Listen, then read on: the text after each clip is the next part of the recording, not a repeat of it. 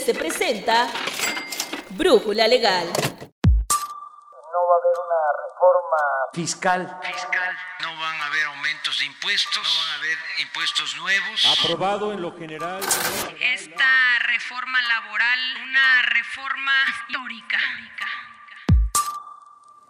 ¿Qué es? ¿Para qué sirve? ¿Y cómo me ayuda o perjudica la famosa NOM 035? Para empezar, Todas las compañías, sin importar su tamaño o la cantidad de sus trabajadores, tienen que conocer el ambiente laboral para poder cumplir con las disposiciones de la NOM 035 STPS 2018. Sí, es un nombre muy técnico, pero es fundamental que todos por igual conozcan esta norma que llegó para quedarse. Es posible que conozcas su nombre como la norma de riesgos psicosociales y que en términos generales se crea que solo atiende el burnout o acoso en los centros laborales, pero esto va más allá. La NOM crea parámetros de medición del impacto que a nivel emocional y psicológico ocasionan acontecimientos traumáticos severos, que de ser detectados por las empresas, las mismas estarán en aptitud de canalizar a las víctimas con especialistas, con el objetivo de ayudarles a sanar las secuelas y evitar la disminución de sus capacidades o incluso la pérdida del empleo. Suena bastante interesante, ¿no lo crees? En este capítulo de Brújula Legal abordaremos esta NOM, su impacto y la trascendencia que tiene con la nueva normalidad. Yo soy Rodrigo Hernández López y te invito a quedarte con nosotros. Si bien es cierto, este cuerpo normativo completa el ambiente fijado en el artículo segundo de la LFT y el Reglamento Federal de Seguridad y Salud en el Trabajo, emitido en 2014. También lo es que su complejidad denota que al sector patronal se le genera el peso de fortalecer los procesos en sus áreas de recursos humanos. Para aclarar todas las dudas que giran en torno a la NOM, se encuentra con nosotros la editora de la sección de laboral, Nancy Rosario Pérez Verástegui. Bienvenida. Nancy, el 23 de octubre entró en vigor la segunda etapa de la norma oficial mexicana 035. ¿Todos los centros laborales deben aplicar esta NOM? Hola Rodrigo, muchas gracias por la invitación.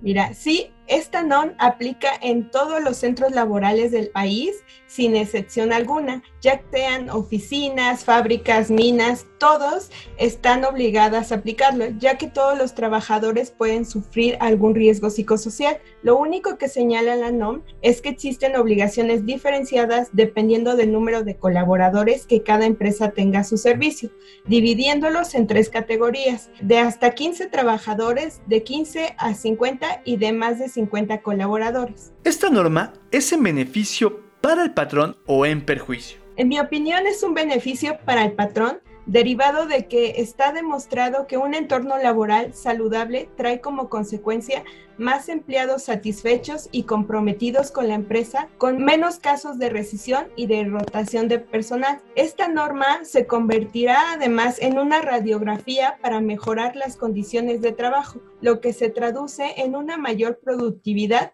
que impulsa los resultados financieros de las empresas. ¿Es posible medir la NOM 035 con el encierro a causa del coronavirus? Mira, sí, el encierro que se ha tomado como medida para evitar la propagación del COVID-19 nos ha hecho modificar nuestra forma de trabajar.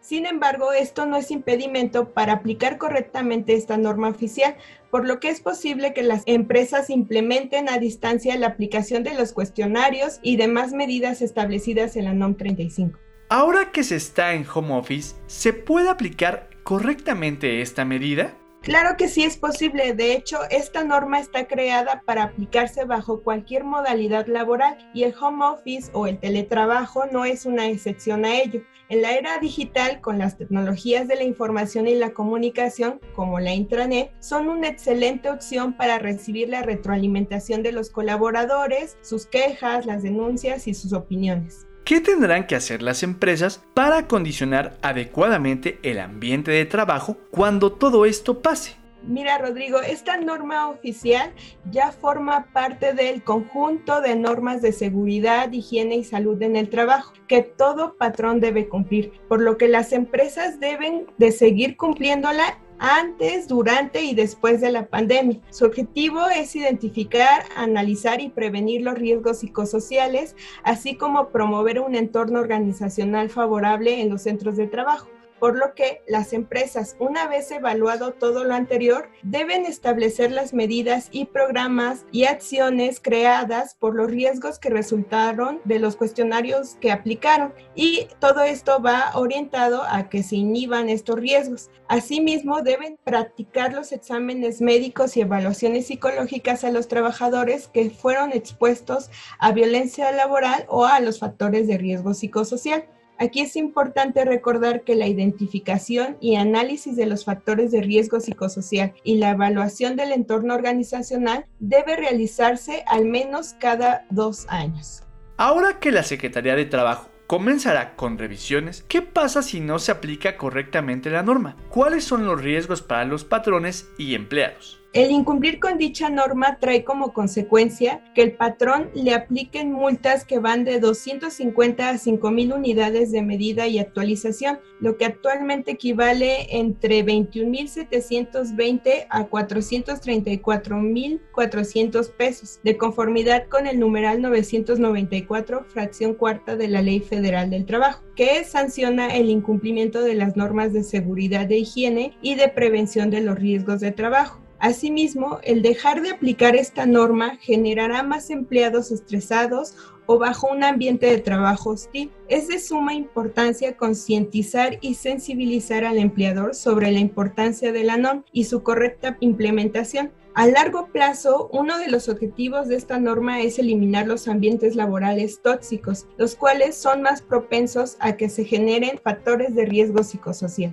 Nancy, antes de concluir, ¿nos podrías dar algunas recomendaciones para que puedan aplicar la NOM los patrones? Mira, muchos de los patrones se han visto preocupados por la aplicación de esta norma e incluso han optado por contratar los servicios de otras empresas para asegurarse de que cumplen con todo lo dispuesto por la NOM 35. Sin embargo, esta contratación no es necesaria, ya que basta con que la compañía conozca sus valores y sus propios procesos de trabajo para aplicarla, pues ellos conocen su ADN, es decir, ellos saben quiénes son sus colaboradores, su forma de operar, su organigrama, sus políticas e incluso la forma en que resuelven sus conflictos. Lo que busca la NOM 35 es generar un ambiente donde se promueva un sentido de pertenencia, una capacitación alineada a las responsabilidades de cada puesto de trabajo, que el trabajador pueda aportar ideas para mejorar su trabajo, una adecuada distribución de la carga de trabajo, el respeto por las jornadas laborales y la evaluación y reconocimiento del desempeño de cada colaborador. Asimismo, la identificación y el análisis de los factores de riesgo psicosocial